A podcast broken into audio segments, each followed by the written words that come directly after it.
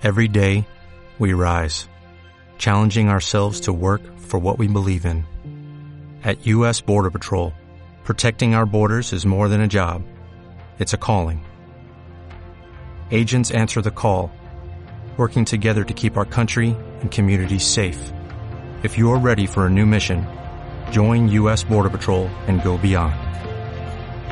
Learn more at cbp.gov/careers.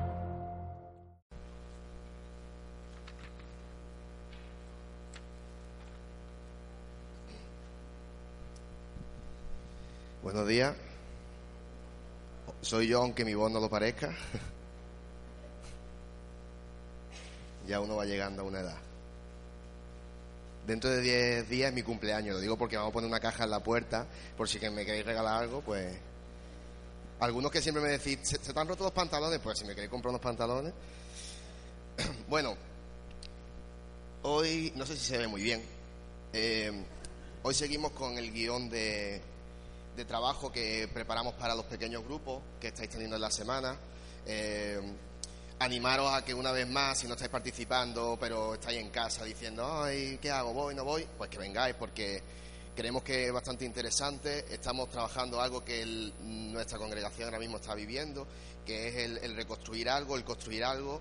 Por eso, cuando hablamos del retiro y dijimos reconstruyéndome, la palabra construir es algo positivo, reconstruir no tanto, reconstruirme a mí mismo tampoco es tanto, pero ahí hay una, serie de combinaciones que en todas las, variantes posibles está tu caso, ya sea construir, ya sea reconstruir, a ti mismo, a los demás, a la iglesia, a lo que sea, pero creemos que es bastante interesante que podáis participar y, y una vez más pues que, que lo escuchéis aquí también, porque a veces lo que se habla en la semana no, no quiere decir que lo vayamos a hablar aquí exactamente igual, a veces coinciden, otras veces no coinciden porque mm, ya sabemos que, el Señor trabaja con nosotros de una manera muy distinta. Por lo tanto, siempre podemos tener mensajes eh, distintos entre nosotros porque el Señor no- nos da una carga distinta a cada uno. Y dentro de, de, de- esta carga que, que tenemos, mirad, para que veáis que soy mayor, ya me traigo hasta los papeles. Antes no me traía nada y ahora me traigo papeles porque se me olvida. Eh, hay una parte muy importante que lo vemos en la vida de Nehemías y lo vemos en nuestras vidas también, que es la que más nos cuesta, que es aprender a esperar. Esa parte es muy chunga. No digáis amén, que es verdad, que es que, es que aprender a esperar es bastante chungo. Porque si vamos a poner un ejemplo de la persona que no tiene trabajo. Si tú estás esperando a que te llamen de un trabajo, eso es insoportable. Eso es que no se puede, vamos. A mí me ha pasado que, que yo estaba esperando un trabajo y yo trabajo en un cole. Pues mm, a lo mejor me sonaba el móvil a las 4 de la mañana y pensaba que me estaban llamando. O sea, ¿quién me va a llamar a las 4 de la mañana a un colegio en la vida, no? Bueno, creo yo, no sé si hay algún colegio, si me llaman de China o de por ahí, sí, pero pero en principio no. Y esa, esa angustia que uno tiene de esperar, eh, estoy esperando y qué pasará y qué no pasará, parece la canción esta de, de Rafael, pues esa angustia es algo que, que nos machaca por dentro. Y ahí está la parte de aprendizaje, aprender a esperar. Este, este título va enfocado a, a Nehemías cuando, eh, a que todos habéis leído el libro de Nehemías y todos sabéis quién era Nehemías. Bien. Bueno, pues Nehemías, eh, después de todos estos dos domingos que hemos estado hablando, ahora mismo Nehemías se encuentra en la situación de que es el copero del rey eh, y Dios le está, mm, vamos, su corazón estaba en Jerusalén. Su corazón no estaba ahora mismo de, de, de probado de copas, ni de copero, ni de nada de nada. ¿Vale? Él, tenía ahora mismo su corazón puesto en la reconstrucción y en Jerusalén. ¿Qué pasa? Que él empieza un poco como a decir, bueno, señor, mm, pero yo estoy aquí, ¿cómo me voy a ir para allá? ¿Vale? Hasta ahí, cogemos el, el- el enlace de la historia, vamos, ahora mismo vamos por ahí. Esto es como si fuera un cuento, pues esa es, la, esa es la parte del cuento en la que nos hemos quedado. Ahora mismo, Nehemías está clamando a Dios para que modifique el pensamiento y el corazón del rey, para que lo deje ir a Jerusalén y a arreglar el muro, la muralla. ¿Vale? ¿Sí o no? Bien. Amén, amén. Vale. Y Nehemías en el, en el, en el- ¿Qué ha pasado? ¿Se ha ido esto? Bien. Nehemías en el... No, ya no me sorprende nada. Nehemías en el, en el capítulo 1, el versículo 11, ¿vale? No dice exactamente eso, pero eso es una, una, oración que sería perfectamente aplicable a lo que nosotros podemos orar. Es decir, Señor, te pido que cambies el corazón del rey, altera sus actitudes, cambia la situación de, tal modo que yo reciba permiso para hacer tu voluntad. Eso es lo que eh, en ese momento Nehemías estaba clamando.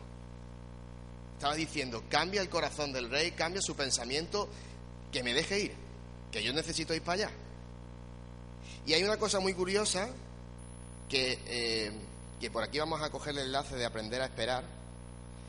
Hay una cosa muy curiosa y es que eh, muchas veces cuando contamos las historias, cuando contamos y, leemos la Biblia, leemos la palabra, eh, yo siempre digo que a mí en la escuela dominicana me la han enseñado siempre así, aprendemos lo que hace Nehemías en este caso y a continuación, y el Señor respondió. Bueno, sí, el Señor respondió, pero pasó bastante tiempo, porque él oró y, ¿qué pasó después de esa, oración? No ocurrió absolutamente nada, inmediatamente no ocurrió absolutamente nada. O sea, dice que eh, en, aquella época se, regían por otro tipo de, de, meses y estaba el mes de Quisleo y el mes de Nisan, no el coche, sino el mes, y eso se corresponde a día de hoy como si fuera eh, diciembre-abril. Es decir, si contamos de diciembre-abril, todo ese tiempo transcurrió hasta que Nehemías vio la respuesta de, Dios. O sea, él oró, él tenía necesidad, él quería ir, pero Dios no le respondió eh, isofacto al momento, sino que pasó bastante tiempo. Y esas son muchas de las cosas que a veces nos cuesta aprender a esperar. Nehemías tuvo que esperar, pero Nehemías estaba confiado en que tendría su respuesta. Lo que pasa que, claro, somos seres humanos y a veces, pues, lo que he dicho, un trabajo, no veas, a ver cuando me llega el trabajo ya que no veas. Y muchas más situaciones que no me voy a poner, voy a poner aquí poner ejemplos, pero todas son siempre necesidad de esperar. El Señor quiere que oremos, quiere que lo busquemos, pero no que hagamos nosotros las cosas por nuestra cuenta. A veces tarda la respuesta un año, dos años, treinta, un mes, un día, una semana. E incluso a veces la respuesta que creemos tener, a lo mejor la hemos confundido nosotros. A lo mejor nosotros a veces modificamos todo lo que nos rodea para decir, el Señor me ha contestado. Yo quiero un coche, pero eh, no sé, me lo he comprado, el Señor me ha contestado. Claro, si te lo has comprado tú. A veces modificamos también lo que el Señor puede, puede decirnos o nos puede decir. Y entonces cuando vienen ahí las equivocaciones y los líos, porque no sabemos muy bien si el Señor me está llamando, si no me está llamando, si me está hablando, si no me está hablando. Nehemías esperó a que el rey tuviera una charla con él. La siguiente parte de la historia es que Nehemías, hablando con el rey, le dijo toda la situación, lo que pasaba, y el rey, inexplicablemente, no, sí, explicablemente, le dio permiso para ir a Jerusalén. Pero Nehemías tenía miedo, evidentemente. Imaginaros que vosotros estáis en un trabajo y le vaya a decir al jefe que de repente mm, Dios te ha hablado y que tienes que ir a la otra punta a reconstruir una muralla. Pues va a decir que estáis locos. No va, vamos, probablemente os eche. Mm, entonces imaginaros Nehemías el miedo que tenía, el temor que tenía. Pero aún así, él aprendió a esperar, él aprendió a confiar y la oración suya, que hemos visto antes, ¿la puedes poner otra vez, Iván? La de Señor te... Esa no. Señor te pido que cambies el corazón del rey y tal. Eso era una, oración que él hizo y él permaneció ahí firme a que el Señor contestase. Aun habiendo pasado todos esos meses y aun sabiendo que era la voluntad de Dios, él aprendió a esperar. Muchas veces decimos que como es la voluntad de Dios, yo lo tengo que hacer ya inmediatamente. Bueno, sí, es verdad, es verdad, tienes que, si, si, Dios te está llamando a algo, es verdad que tienes que hacerlo, pero hay que también saber aprender a esperar los pasos y las cosas que hacemos. Si nosotros construimos una casa en un día de lluvia porque tengo prisa en, en construir esa casa, ¿qué le puede pasar a la casa? Que se vaya con el río cuando venga el agua porque no estoy haciendo los sobrecimientos firmes, lo estoy haciendo un día de lluvia, que está todo mojado, el terreno está mojado, por lo tanto, eh, pues probablemente, ¿vale? Eso es lo que, lo que vemos de Nehemías. Nehemías esperó. Nehemías tenía miedo. Nehemías sabía que podía que el rey le dijera que no. Porque ahora veremos más adelante que muchas veces cuando tenemos planes y cuando Dios nos dice, ve y haz esto, a veces también no encontramos oposición. Hay muchos tipos de oposición, que no me voy a adelantar, ahora después lo explico. Pero él tenía ese miedo, él sabía que podría tener oposición del rey y, se quedó un poco que no sabía qué hacer. ¿Vale? ¿Vamos cogiendo la historia? ¿Sí o no? Hay una frase que hemos utilizado en, los pequeños grupos que eh, es, el que lucha orando aprende rápidamente lo que es la paciencia de esperar. Esta frase, o sea, esta frase tú la ves así y parece muy filosófica, muy... Pero es cierto. La oración es algo importante. Es cierto que tampoco podemos basar todo en la oración. ¿Me explico? ¿Vale? Eh, yo ya la, última vez que prediqué dije que a veces digo cosas que la gente me mira con cara rara, como por ejemplo esta. Si tú basas tu vida solamente en orar, orar, orar y no pasas a la acción, a lo mejor estás haciendo algo que no es del todo correcto. Ahí pasa algo. Y me tiro toda mi vida orando. No, ora el Señor. Tengo un problema, hermano. Ora el Señor. Bueno, sí, ahí ora. Es importante. Pero también tenemos que, dentro de esa oración, aprender a esperar, aprender a conocer y aprender a hablar con Dios. Eso es algo muy importante. Por eso decimos que el que lucha, entender la palabra lucha, orando, aprende lo que es la paciencia de esperar. Esto es algo muy importante. Esto es algo que, muchas veces se nos va un poco porque, no sé, parece que la oración es algo como que o a lo mejor lo he percibido yo mal, pero la, oración parece muchas veces que lo tenemos como segundo plano, ¿no? Como algo de, bueno, ya después oraré. o vamos a orar para bendecir el alimento. Bueno, si he orado ya esta mañana, ¿para que vamos a orar más veces? Y no es así. Es cierto que no podemos basar todo en la oración, cada problema que tenemos es orar, orar, porque también necesitamos ciertos aspectos y ciertas cosas que Dios suple de otra manera. Pero sí es importante que tomemos la oración como nuestra principal arma para luchar. Si, si tú la oración la tienes como la coletilla para terminar una reunión, la coletilla para iniciar una reunión, la coletilla para bendecir alimentos, eso no es, eso no es oración. Eso es retaíla. Y a veces nos damos golpe en el pecho porque la retaíla que hacemos es distinta a la que hacen en la Iglesia Católica.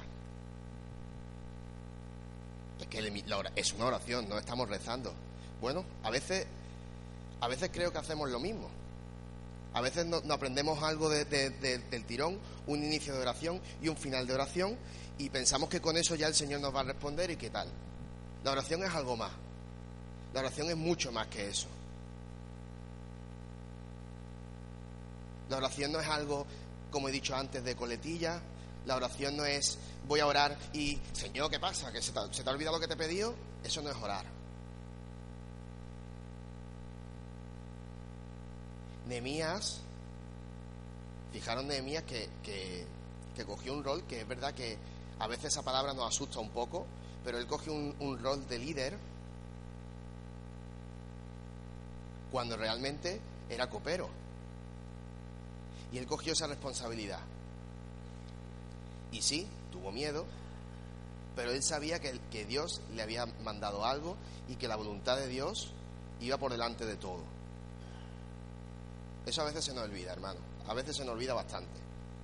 A veces pensamos que como la respuesta no es, rápida, Dios se ha olvidado de nosotros. Y Dios no se olvida de nosotros. Dios nunca se olvida de nosotros. Nosotros de Él, un poquillo. A veces.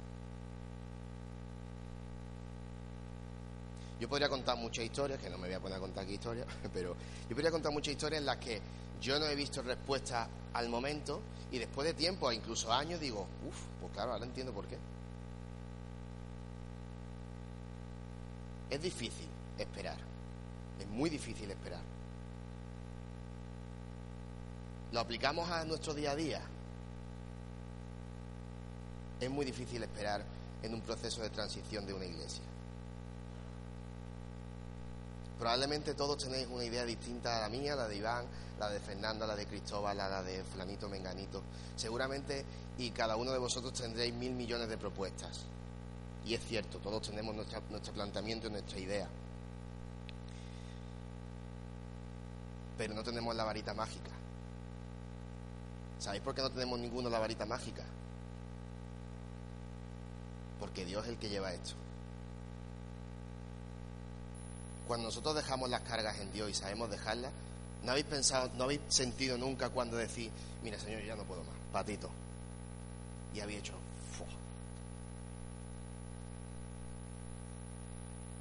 Esa es nuestra carga ahora. Vamos a clamar, vamos a orar a Dios y decirle, aquí tiene. Nos va a decir, anda que lo que me da es bueno. No hay que hacer cosas. Pero muchas veces estamos pensando, dándole vueltas, pues yo he hecho, pues no sé cuánto. Nos fijamos en los pequeños detalles que está muy bonito lo de la frase esa de lo importante son los pequeños detalles. Bueno, sí, está bien, pero no me, no me machaques con los pequeños detalles, que mm, nos fijamos y mira este, y mira aquel, mira el otro. Muchas veces pensamos que, que la solución está en todo lo que hemos aprendido de memorieta. Y Dios, lo he dicho muchas veces, es imprevisible. Dios no hace nada con lógica humana. Tú puedes pensar que algo es, lógico, y de repente hace ¡fum! Hoy pues no era tan lógico. Tenemos que aprender a esperar. Si Nehemías no hubiera esperado y se hubiera ido directamente a, reconstruir, ¿qué le hubiera pasado? Yo no sé, pero si tú te vas de. Mm, tú estás trabajando para un rey y de repente te vas a la otra punta a reconstruir una muralla, me parece a mí que el rey detrás de él hubiera ido. Digo yo. Nehemías aprendió a esperar. Y tenía confianza en que lo que él tenía en su corazón iba a salir adelante. Y Nehemías cuando, se, cuando estaba esperando dijo, bueno, pues cuando llegue el momento, si es que llega, eh, ¿cómo voy a reconstruir las cosas? ¿Cómo lo voy a hacer? Por fe. A mí me han dicho eso muchas veces, ¿eh? Por fe. ¿Pensáis que por fe se hace todo? No quiero que me respondáis, quiero que penséis un poco. Cuando, cuando nos decimos, pues por fe, todos los planes que tenemos, todas las cosas que Dios pone en nuestro corazón, siempre es por fe.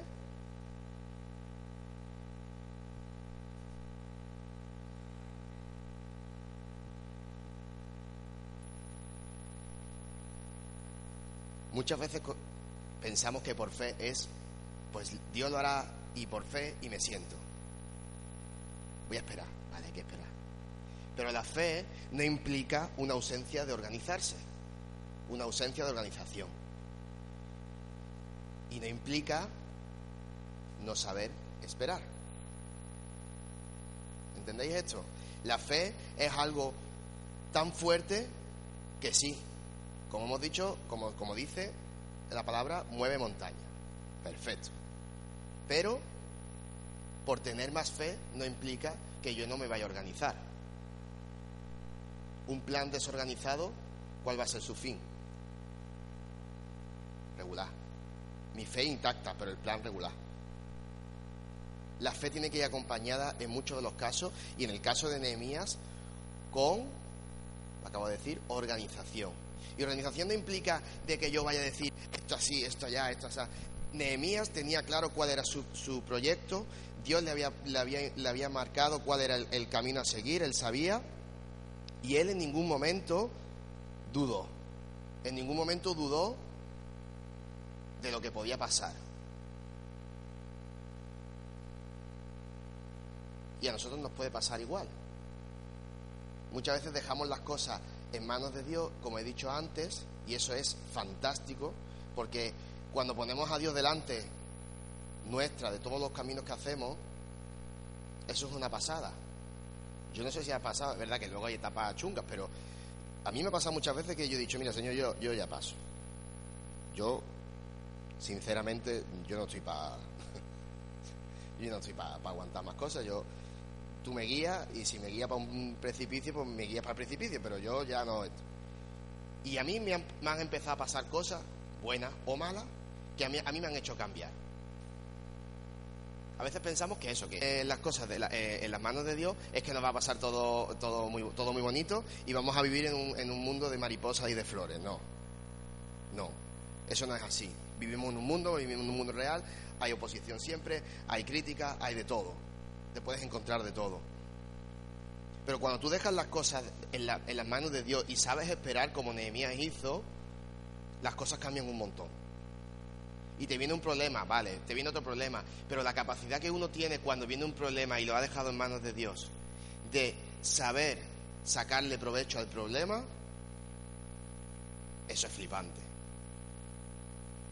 Cuando tú dices, este es mi problema, pero a mí a través de este problema Dios me ha hecho ser así, me ha cambiado, me ha moldeado, como al rey le moldeó el corazón para que dejara a Nehemías ir a Jerusalén.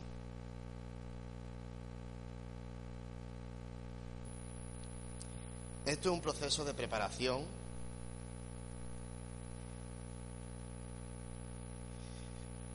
De hecho, Nehemías se estaba preparando para. Él estaba confiado de que, bueno, tenía miedo, no sabía qué le podía pasar, pero en el corazón sabía que, Dios no lo iba a dejar tirado. Y mm, este es un, proceso en el que tenemos que aprender también a prepararnos. ¿Vale? Yo no soy el típico o de, la, de, la, de las cosas que la típica persona que busca puntos y cosas para, como, como he dicho antes, como varita mágica, pero sí en, este, en, este, eh, en esta parte de, la historia de Nehemías, y para trabajarlo en los grupos, buscamos cuatro puntos que, que yo creo que son importantes y creo que algunos creemos, espero que todos, creemos que es importante a la hora de saber prepararse. Uno es lo que ya he dicho, el cambio de corazón es asunto de Dios.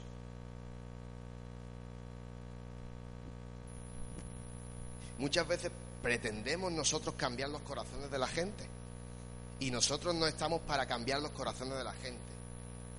Nosotros no somos quien transforma los corazones ni las vidas de la gente. Nosotros podemos ser luz, podemos acompañarle y podemos guiarle al camino de Dios. Pero el que cambia corazones es Dios. Y el que cambia mi corazón no soy yo, es Dios. Por lo tanto, cuando tú te empiezas a preparar en cualquier tarea, en cualquier cosa, una de las cosas súper importantes es que el cambio de corazón es asunto de Dios. Si tú pretendes que, porque yo piense distinto a ti y tú me empiezas a decir, eh, tú vas a cambiar mi corazón, estás muy equivocado o equivocada. Dios es el que cambia los corazones.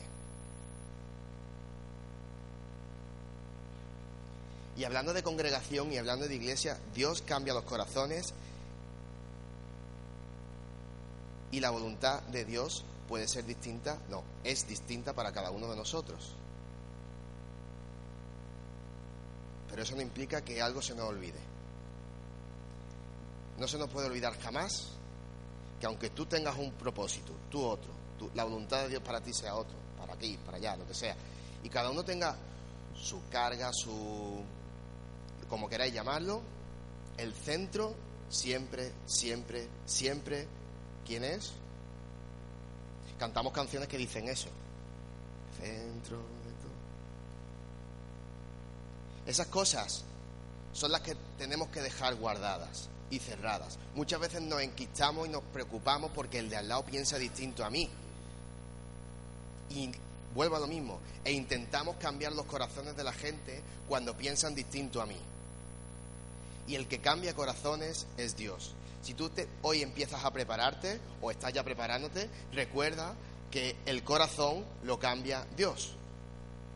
No lo cambia nadie. Ni Cristóbal, ni nadie de nadie. Digo Cristóbal porque es el pastor. Me podría decir cualquier otro, ¿vale?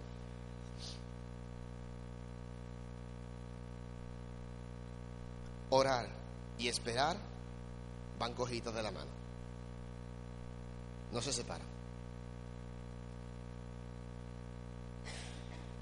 Orar, respuesta a los cinco segundos, a ver, sí ha pasado y pasará. Pero orar y esperar es lo que nos cuesta. Si tú te estás preparando, si tú estás queriendo ir hacia alguna meta, sabes que vas a orar, sabes que vas a buscar. Hemos dicho que la oración es algo más importante que la coletilla, pero hay que aprender a esperar. Si, si no conseguimos esperar, la oración puede que incluso caiga en, saco roto. ¿Por qué? Porque nosotros queremos que caiga en saco roto. Si yo no tengo la capacidad de esperar, ¿habéis visto la imagen esa que siempre, quien tenga Facebook, Instagram o cosas de estas, que la foto esta que sale el muñequito escarbando, escarbando y se encuentra al otro lado de, un, de una piedra el camino, el objetivo que perseguía y en la, viñeta de abajo el muñequito diciendo adiós porque se había cansado y le quedaba un poquito para escarbar para llegar a su objetivo, pues muchas veces pasa eso con la oración. Oramos, oramos, oramos y desistimos. Ya no quiero esperar más. Y a veces nos falta esto, a veces Dios nos hace esperar por algo. Hemos dicho ya que la voluntad de Dios es distinta a cada uno. Orar y esperar van cogiditos de la mano. Acordaros de esto, ¿vale? Cogiditos de la mano. Hemos dicho también que la fe no implica una desorganización. El ir por fe, el trabajar por fe, eh, las cosas por fe no implican que tú no estés organizado o que el Señor te esté demandando también incluso un poco de organización. Muchas veces podemos ser las personas con mayor fe, pero nuestras vidas están muy desorganizadas.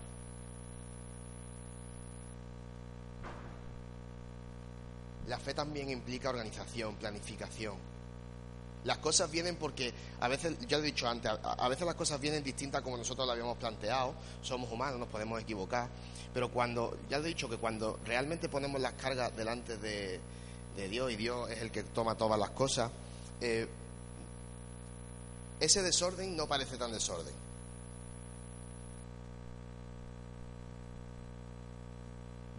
Cuando hacemos cosas que dice, uy, es que esto yo lo había planificado de esta manera, pero se ha ido para otro lado.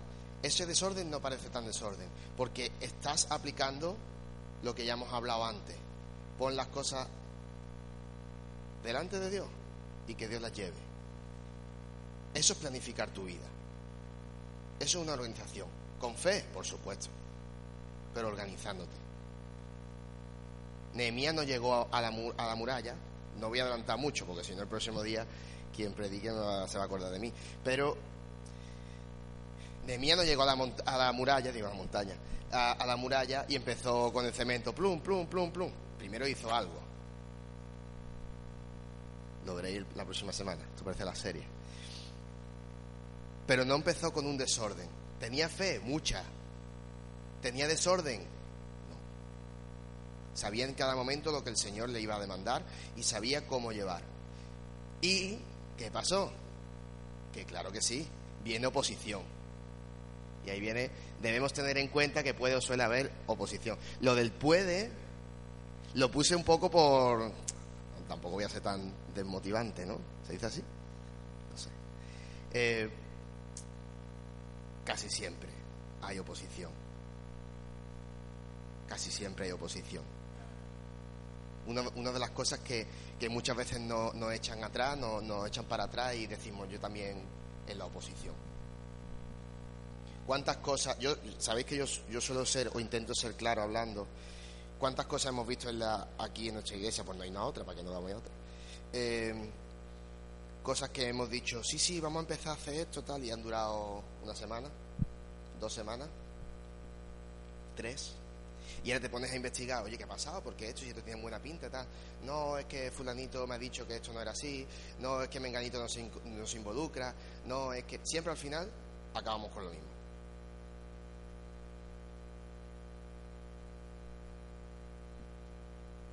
Tenemos que ser fuertes, porque la oposición va a venir a veces de quien menos lo esperamos.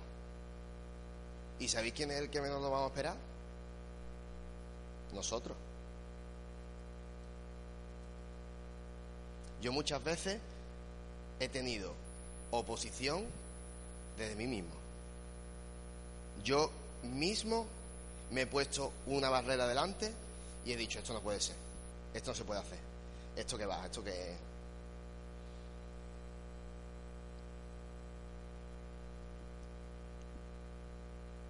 Muchas veces tenemos, casi siempre tenemos oposición, y la peor oposición que podemos encontrarnos somos nosotros. A veces, lo he dicho antes, a veces estamos pendientes del al lado, de qué pasa, de qué no pasa, de que, bueno, ya ves, y ya ves que van. Yo, muchas veces lo comento con Iván y con. ah, Fernando está ahí detrás. Lo, comento con Iván y con Fernando, que, parece que cuando Cristóbal dijo, bueno, pues vosotros estáis al frente un poco y tal, eh, mm, yo me sentía. ¿Sabéis quién es Harry Potter? Pues yo me sentí Harry Potter. Porque, porque muchas de las cosas. Eh, parece que tenemos nosotros la, la, llave, el hechizo o lo que sea para hacer ¡fum! Y, cambiarlo todo. Y evidentemente nosotros tenemos que escuchar todo y lo vamos a escuchar todo. Y creo que una congregación que no es comunidad no se puede llamar iglesia. Lo comparto y lo afirmo al 100%. Y la comunidad no implica que todos seamos iguales. Si igual, así, sí, no. Pero ¿sabéis quién ha sido el primero que en muchos de los casos ha creado oposición a ciertos planteamientos que no habéis hecho llegar? Yo. Esto no había escuchado ninguna, ningún día. Aquí nadie se ha subido a decir. Yo he sido el que. Yo he sido muchas veces el primero que he dicho, esto no puede ser así. Esto no se puede hacer así. ¿Sabéis por qué? Porque a lo mejor no entraba en mi cabeza. Porque a lo mejor no he sabido esperar porque a lo mejor he orado, pero no he sabido esperar. Y entonces la primera oposición de todo lo que se puede hacer soy yo. Si yo la tengo, tú la tienes, el otro la tiene, la otra la tiene, al final estamos todos como enfrentados entre nosotros mismos, pero con nosotros mismos.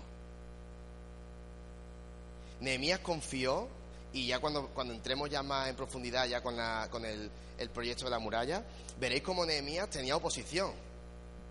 Además, la primera oposición que tuvo, mm, no quiero decir nada, pero la primera oposición que tuvo era para cogerla con la mano abierta. Porque vaya, vaya, vaya tela, el pobre llega allí y empiezan a pitorrearse. Es un poco. Entonces, Nehemías, él sabía que iba a enfrentarse a la oposición, pero él confió. Y él tuvo estas cuatro cosas como algo fundamental en la elaboración del proyecto y en la elaboración de lo que él iba a hacer con los demás. Él sabía que, que el cambio del corazón del rey no iba a ser por su parte, no iba a ser por ponerle caritas, ni por llorar, ni por mm, suplicarle, iba a ser Dios el que iba a cambiar el corazón, como así lo hizo. No me lo quite Iván. Eh, supo esperar cuando oró, supo esperar no dijo, Señor, por favor, ya, ¿qué pasa? ¿Se te ha olvidado lo que, lo que he dicho o qué? Él supo esperar cuando, cuando oró, porque él entendió que orar y esperar van de la manita.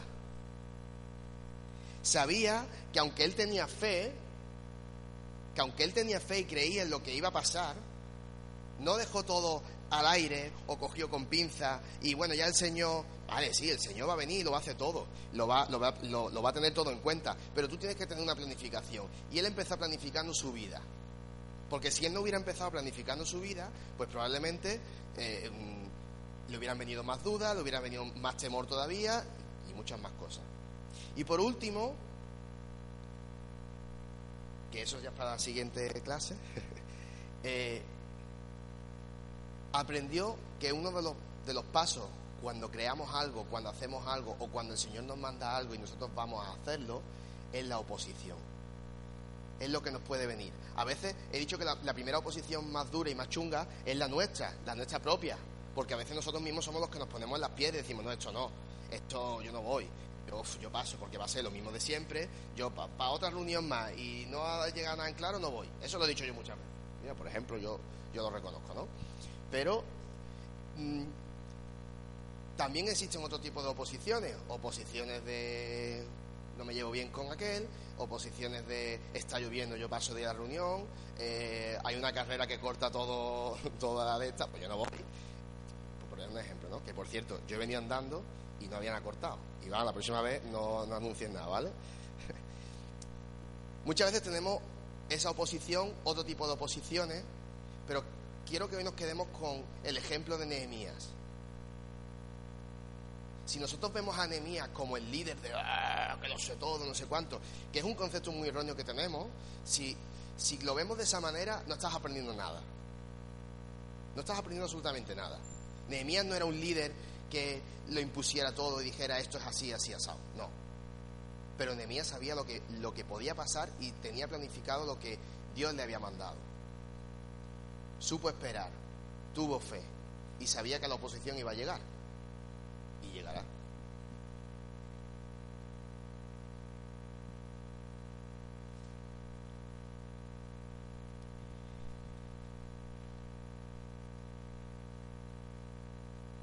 Yo, eh, mm, a ver cómo explico yo esto. Yo muchas veces pienso que, que, que el Señor me ha cambiado mucho. Yo he tenido muchas etapas, evidentemente, como que lo del cumpleaños era mentira, que ya voy llegando a los 30. Mm, pero he tenido muchas, muchas etapas. Etapas de estar que no me soportaba ni yo mismo, etapas de todo ese de colores y maravilloso, eh, muchas etapas.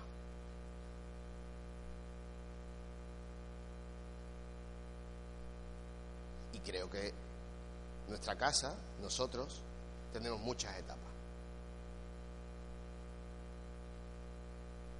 ¿Y sabéis cuándo ha sido la etapa que más, que más he aprendido?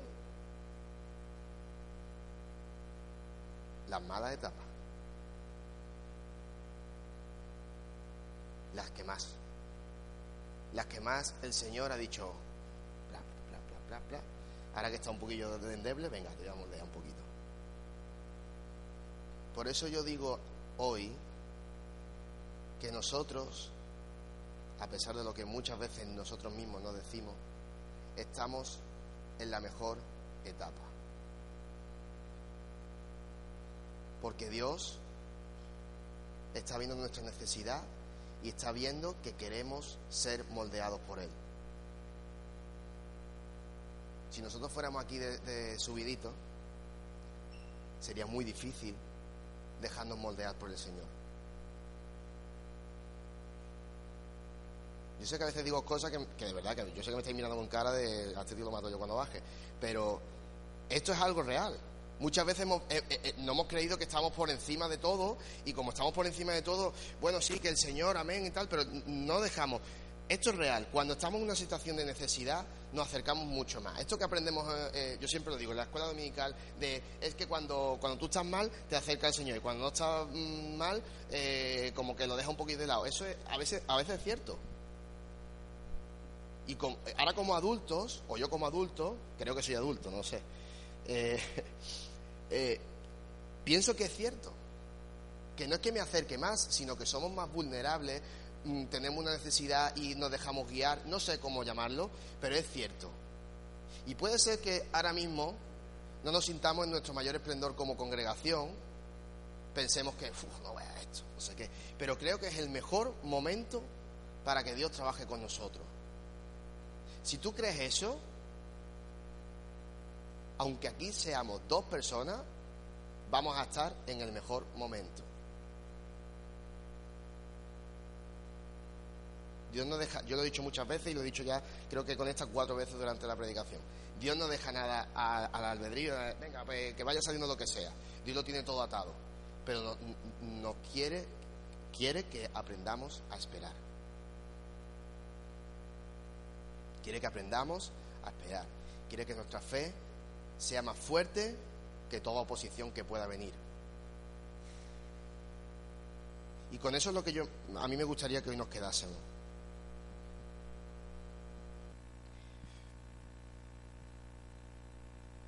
Aprender a esperar.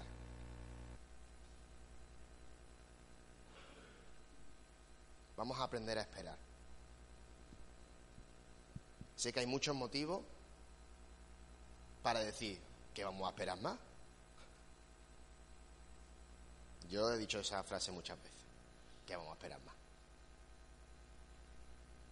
Pero vamos a aprender a esperar de verdad.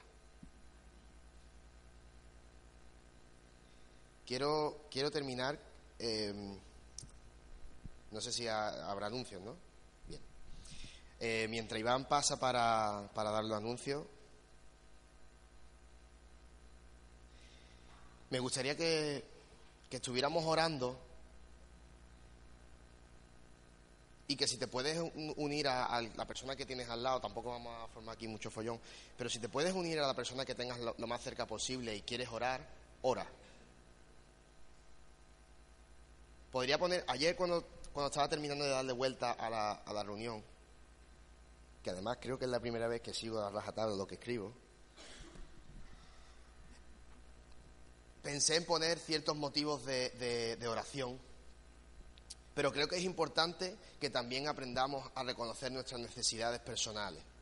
Yo podría poner aquí que uno de los motivos principales de hoy es aprender a esperar y que nuestra fe, pero no quiero que, caigamos en eso.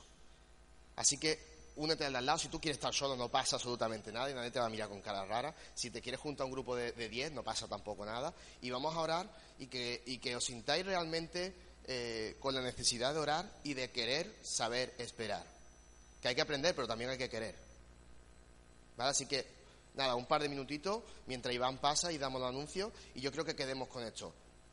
Hay que saber esperar, hay que querer esperar y si dejamos todas las cosas así con Dios, delante de Dios,